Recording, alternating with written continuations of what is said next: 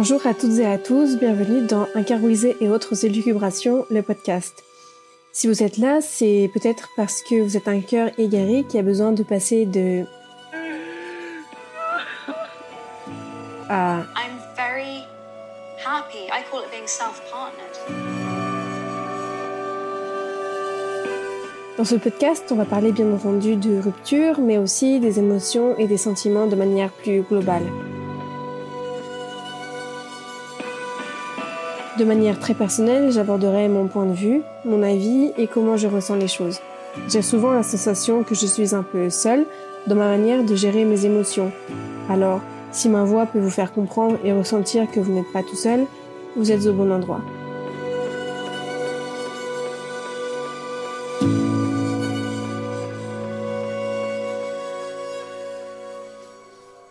Bienvenue dans The Days After, la série qui documente les jours, les semaines, je peux dire maintenant les mois, suivant la rupture. Dans cet épisode, j'aimerais aborder cette brûlure qu'on ressent dans la poitrine, dans le cœur, dans les doigts, lorsque l'envie de contacter celui ou celle qui a partagé votre vie pendant un moment s'en va.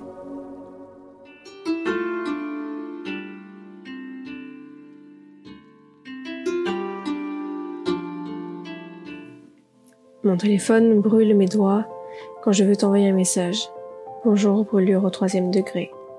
Je fixe parfois notre conversation. C'est juste vide maintenant. Je lis les derniers messages que nous nous sommes envoyés, en essayant de ne pas analyser chaque mot, chaque intention. Je veux continuer. Je ne veux pas que ça se termine. J'ai besoin de te parler. Nous avons dit que nous nous contacterions si nécessaire. Nous savons tous les deux qu'aucun de nous le fera. Ou peut-être moi. J'ai toujours été la plus faible dans cette relation. Je pourrais céder et envoyer un message. Salut. Comment vas-tu? Mais je ne le ferai pas parce que ce que je redoute, c'est je vais bien. J'ai parfois une envie insurmontable de t'écrire, de te parler à nouveau. Et puis je me rappelle que t'es plus la personne que t'étais, que t'es plus là, ça me rend fou. Parce que tu me manques. Tu sais, cette euh, ancienne version de toi qui tenait à moi, qui me faisait rire, et que j'aimais. J'espère que tu vas bien, peu importe où tu es. Je suis allongée dans mon lit. Il fait noir. Dans 30 minutes, c'est ton anniversaire, et je m'oblige à me concentrer sur le bruit des voitures qui klaxonnent dehors, comme pour me rappeler que la vie continue au-delà de mes tourments. The Winner Takes It All, interprété par November Ultra, joue sur mon téléphone. Quelle ironie d'être là, à penser à ce jour fatidique, qui se réalisera dans quelques minutes maintenant, et que la chanson qui dit J'étais dans tes bras pensant que c'était ma place joue par hasard. The Winner Takes It All, et maintenant il faut se relever. Le fait que son anniversaire arrive au moment de l'épisode sur le fait de devoir contacter son ex après une rupture tombe plutôt bien.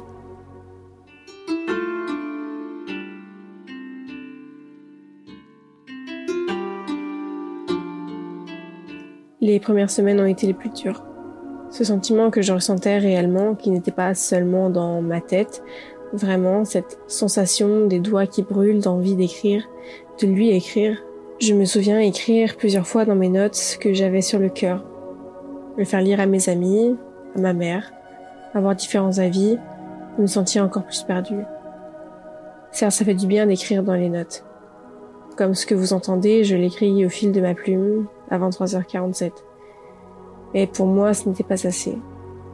Je ne sais pas pourquoi j'avais ce tel besoin de lui parler. Enfin, si, il faut être honnête avec soi-même. J'ai cherché à retrouver une sorte de validation de mes sentiments, de sa part. Peut-être aussi des miettes de sentiments qu'il avait encore pour moi. En lui écrivant et en lui en envoyant un message, j'espérais qu'il valide ce que je ressente. Qu'il me valide. Pendant plusieurs semaines, j'ai vécu avec ce sentiment, puis le temps fait bien les choses, même si on a horreur d'entendre ça. Et puis il suffit d'un événement, comme un anniversaire, pour tout foutre en l'air. L'envie de contacter qui revient et qui ne vous lâche plus. Figurez-vous que je me suis quand même dit, peut-être que je lui enverrai un message la veille ou le lendemain pour ne pas lui pourrir potentiellement sa journée. C'est dingue, non? J'arrive encore à me dévaloriser alors que c'est lui qui a perdu quelqu'un qu'il aimait, qui le chérissait, qu'il comprenait, et qui a fait beaucoup, et qui aurait encore pu faire beaucoup.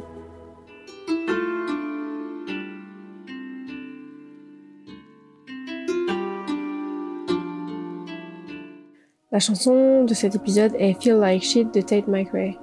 Cette artiste découverte grâce à TikTok, notamment avec son titre You Broke Me First, explore ses sentiments face à la jante masculine à travers ses mots, ou peut-être ne retranscrit-elle simplement que ce qu'une génération semble penser? Avec Feel Like Shit, elle parle du moment où lui a arrêté d'appeler, ne serait-ce que pour un soir.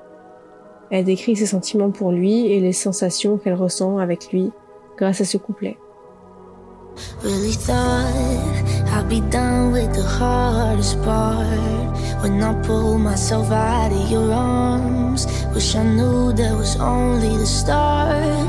And now I'm falling apart cause Et puis le coup de grâce.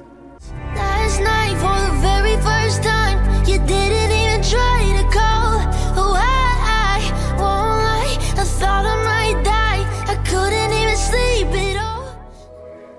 voilà, cette idée de communication coupée, ce sentiment de mourir de l'intérieur et de se remettre soi en cause.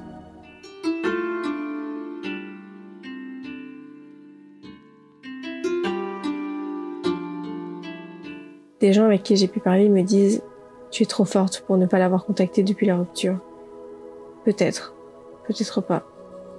Peut-être pas car j'ai lutté, et je lutte encore contre cette envie, ce petit démon intérieur, mon ego qui cherche à trouver ce qui lui manque dans l'autre.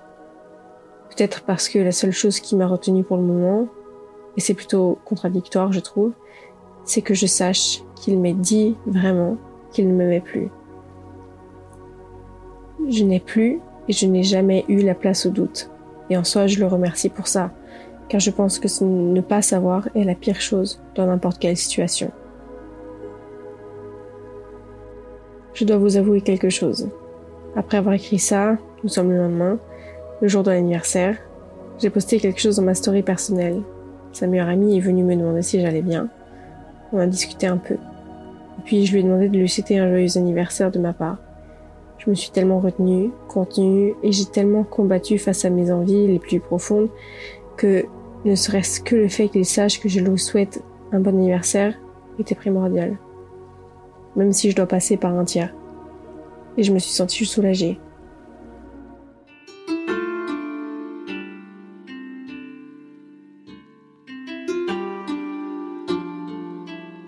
Je ne pense vraiment pas avoir de réponse pour le coup, et peut-être pas pour les autres épisodes non plus d'ailleurs, mais ce que je pense, c'est que vouloir contacter quelqu'un qui ne nous aime plus, c'est vouloir désespérément s'attacher à l'illusion que nous nous faisions de la personne, de la relation, de retrouver des brides de bonheur qui n'existent peut-être plus que dans nos souvenirs à nous. Vouloir contacter l'autre avec un grand A, c'est se rattacher à cette idée de nous-mêmes que nous étions avec cette personne. Et malheureusement, se retrouver seul, c'est être confronté à soi-même. Et Dieu sait que c'est la chose la plus difficile.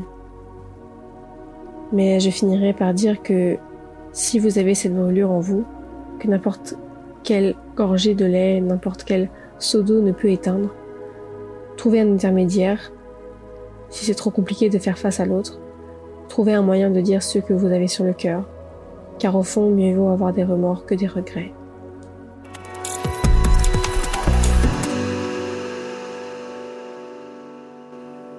Merci à toutes et à tous de m'avoir écouté. N'hésitez pas à me suivre sur les réseaux sociaux, Cœur podcast sur Instagram. Tous les liens des extraits et des musiques que vous entendez se trouvent dans la description de ce podcast. Ce podcast a été écrit, réalisé et monté par mes soins. On se retrouve la semaine prochaine pour un nouvel épisode. À bientôt!